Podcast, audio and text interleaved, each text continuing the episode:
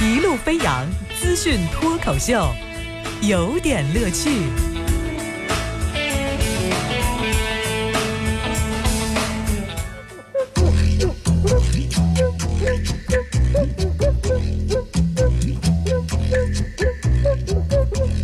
有点有评，加叙加意，中心思想有点乐趣啊！感谢您在这个早间继续锁定频率，收听王乐为您带来的脱口秀话题有点乐趣。今儿给您讲的主题叫这啥东西？什么意思？就就是给您介绍几个人类呃不太了解的物品而已。什么东西搞这么神秘啊？啊，你听我细细讲来。这个我要说的这个东西呢，它是一种汉族的传统的一种小吃，它呢这个。整体的比较的纤细，而且呢根根有力，又筋道，色泽是黄色的。然后呢用油呢清润之后呢，滋味鲜美，拌以香油、芝麻酱、呃鲜辣味粉、呃五香酱菜等一些配料，做到色香味俱全。选用小麦粉作为主要原料。适量的增加一些食用盐、碳酸钠等一些辅料，经过混合压盐成型和热风等非油炸干燥技术制成面饼，并且呢加入芝麻酱等调料包，形成预制包装的食品。这个食品，你就说是什么就完了吗？这个越讲越没料了。就到底是个什么？别急，还还没完呢。就按照这个国家标准，我得把这个念完，就告诉您这是什么。这个东西呢，以芝麻或芝麻仁儿为原料，加入花生酱、大豆粉、植物油、食品添加剂、食用香精等一些半固态的调味料。芝麻成分不得少于百分之五十。根据非油炸、碱性面、热风干等三大特点，设置了 pH 值、脂肪含量、呃，还有酸性和黄曲霉菌等一些这个重要的指标，控制面块的 pH 值在七点二到九点二之间。这个东西呢，就是湖北的热干面，就好好的一个热干面被说成这个样子，一点食欲都没有了。我们吃的是一碗面，还是吃一个这个质量鉴定报告？可是我还真是得给您讲，我刚才就就讲了半天的这个东西，湖北还真的颁发了热干面标准，要求。芝麻酱里的芝麻成分不得少于百分之五十，这样放进去的热干面才叫标准的热干面，并且我刚才所说到什么什么混压呃混合盐压成型热封啊，食用盐呐，这碳酸钠呀，包括有这个 pH 值啊等等这个等等类型的数据，还都是关于这条这碗面的这个具体的要求。说湖北范围之内符合，就是凡是你要叫武武汉热干面，你必须符合这个标准。重要的标准就是芝麻酱你够不够？什么标准呢？就是类似标准呢，也不是，呃，孤单的哈，称之为无独有偶的，还有这个，呃，河南呢，最终确定了像，像这个发酵型蒸制面制品，就是发面饼嘛，你，你能不能讲得明白点？发面馒头嘛，对吧？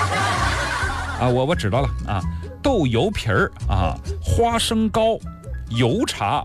方便胡辣汤啊，水磨白糯米粉等七项标准是立项标准，说要符合这个标准才能叫这个食品。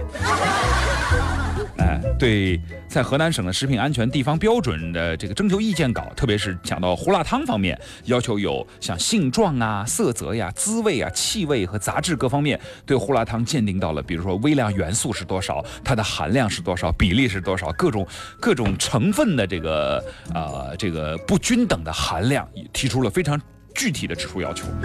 听完这个以后呢，我就有一点迷惘，这到底讲的是啥东西啊？那个周黑鸭和珊瑚椒油还算不算是呃加那个油圈那个油炸圈那个还算不算是热干面的标配了？啊，你在标配里头没有注明的话，是不是不能再跟他们就着一块吃了？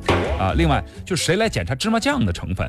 食品卫生不合格，芝麻酱放的多，它就符合热干面的标准了吗？我们到底关注的是芝麻酱的多少，还是食品安全的多少？当然，如果口感不好，老百姓自己会放弃它，就用得着出台一个规定，规定老百姓吃的这个热干面必须是这样的吗？啊，第三个是，如果没带秤，我怎么知道我吃的这个面有没有达标呢？我吃之前还是吃之后送去质检呢？呃，我我觉得这些都是，反正官方挺闲的。要有时间的话呢，您是这样。第一，食品安全好好的抓一抓。第二呢，制定一个关于豆腐脑到底是应该是甜的还是咸的，粽子应该是甜的还是咸的，西红柿究竟应该是炒着吃还是拌糖吃？你这种东西特别有意义。你你这样争议完了以后，我们就不费这个时间在网上讨论这个了。哎，再问荔枝蘸酱油吃算不算是那个惨绝人寰的事儿？得问清楚，对吧？说到这个什么东西哈，再给您介绍一个，这个东西呢，呃，是一个表面来看它是一个笔记本儿，但是这个笔记本呢非常的了不起啊，在二十八号长春市一中的中考的考场之外。有现场的摆摊设点开始卖这个东西，说这个呢是首先是原稿，哇，这听起来就原稿这俩字选的高大了啊，原稿，嗯，这个这个稿卖的这个笔记，这一大一大堆的这个笔记中哈，这个笔记的作者，哎，有五个。现在在清华就读，有一个接到了港大的录取通知书。他们呢，这个在这个笔记中呢，也记录了老师布置作业的答案，而且全部都是手写版。啊，还有一些关于吃喝拉撒睡呀，呃，吃喝拉撒奶奶舅妈等一些生活琐事和个人对于学习这件事儿发的牢骚。这什么东西啊？对，今年的高考生的状元笔记。啊，也包括已经被录取的几位哈，了不起啊！这个状元笔记现在可以卖啊，而且还卖高价，而且趋之若鹜啊，好多人都愿意去买他这个笔记，真的是赞叹呢！哎，这家长赚钱这么机智，难怪他们的孩子都能考上清华啊！我我我的小学的卷子，我爸妈连留都没留，因为他不好意思。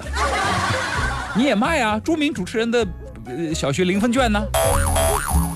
对啊，这但是这个笔记这东西又不是武林秘籍，就是我就没想明白，的是明年不考这几道题了，这秘籍好使吗？对吧？第三个就是老师给的笔记尚且都没兴趣去好好学，师兄给的笔记我就能考状元了，就是这是一个什么样的心态？包括这个呃，是吧？之前的呃，类似听到的说状元送一栋楼啊，不对，这送一套房啊，等等的类似的这种奖励，也让我们就感慨说这怎么无孔不入的种种的。其实你考上你就不发愁了吗？我的答案是考上也发愁，清华北大战不休，古今多少事悠悠，不尽长江滚滚流。我倒是看到了这个明伦书院的魏东林啊，写了一段话，挺有意思。他说：“这个中国顶尖的两大学府北大清华，因为互抢生源，在社交平台上互撕揭发，令人眼镜大跌。抢生源的本质是个体制问题，不仅关乎面子，也是高校的政绩。貌似是惜才，实际上是为了江湖地位和教学经费。要形容这一个事件吧，我送他四个字：斯文扫地最为合适。如今的中国大学，真的有必要这样？”还排得上号吗？嗯，哎，说完这个，我们再来说一个也没太看懂的事儿哈，就是说这个二十九省的收费公路，就四个省是没有亏，河南说亏了八十三个亿，陕西亏了三百七十二点八五个亿，我天哪，就是除了安徽、广东、浙江、上海四地出现盈余，就是难以想象，这这个报告这是啥呀？这。让我想起了著名的一个小说里的一个片段哈，这个梁水泊梁山开年会啊，开年会的时候呢，林冲啊，豹子头林冲先来报道说，哎呀，今年这个咱们家的粮店没赚钱呐，这个粮食产量不好，销量不好。宋江说下一个，鲁智深说酒店不行啊，大哥亏了十万两银子。鲁智深瞪了一眼，下一个，孙二娘说那个我们这个五家怡红院也快破产了，这个查的严。这个就是李逵进来说，大哥，我那个也。宋江生气了，你说你你一你一沿路收费的，你怎么能赔钱呢？因为因为那个。